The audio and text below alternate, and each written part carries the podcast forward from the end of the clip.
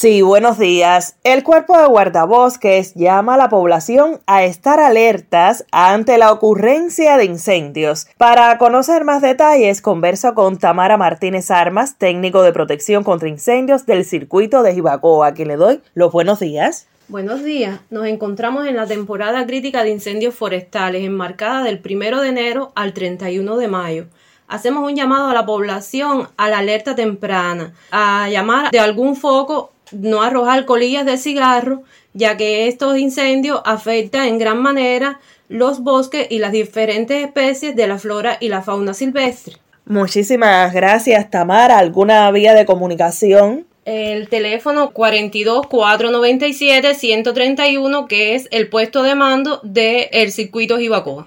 ¿Cómo se comportaron los siniestros en el pasado año? Al respecto nos comenta Benito Turiño Chaviano, jefe del circuito de guardabosques de Jibacoa. Buen día. Buenos días. Bueno, como es conocido por todos, en años anteriores el tema de los incendios forestales en el municipio ha sido crítico, con afectaciones a las plantaciones forestales con pérdidas no solo económicas, sino a la biodiversidad, que son bastante grandes. Llamar a la población, estar atento que a pesar de que haber tenido un año lluvioso, existe mucho material combustible, el cual puede ser la causa de un incendio de altas proporciones no en el caso de la montaña, que desde varios años no hemos tenido incidencia de incendios forestales, como fue el año pasado, que fue un año que sí existieron focos, pero bueno, no hubo afectación al bosque. Ese llamado es para toda la población porque la alerta temprana de estos siniestros nos daría lugar a hacer una acción rápida